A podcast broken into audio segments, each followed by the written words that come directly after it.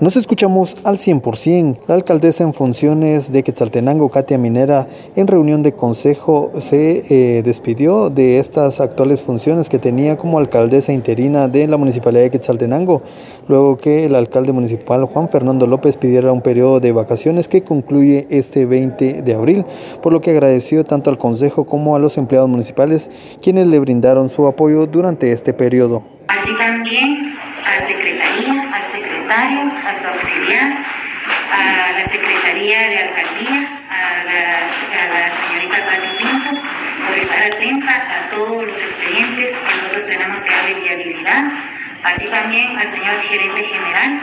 que estuvo anuente a todas las acciones que debemos de realizar, a todos los eh, gerentes también, financiero, de infraestructura, gerente social, por todo el apoyo brindado a mi persona también a los medios de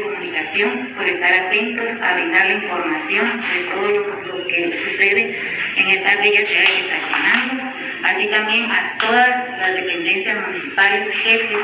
y también a todo el personal municipal. Gracias por el apoyo brindado. Para mí ha sido un gran honor estar en este cargo. Máxime que pues, es la ciudad que me vio nacer, es la ciudad donde yo me he desarrollado y que realmente mi lealtad es para todo el municipio de Quetzaltenango, para elevar por el bien común del municipio. Así, así que para mí ha sido un gran honor y les agradezco el apoyo Gracias. Katia Minera pasó a la historia del municipio de Quetzaltenango por ser la primera alcaldesa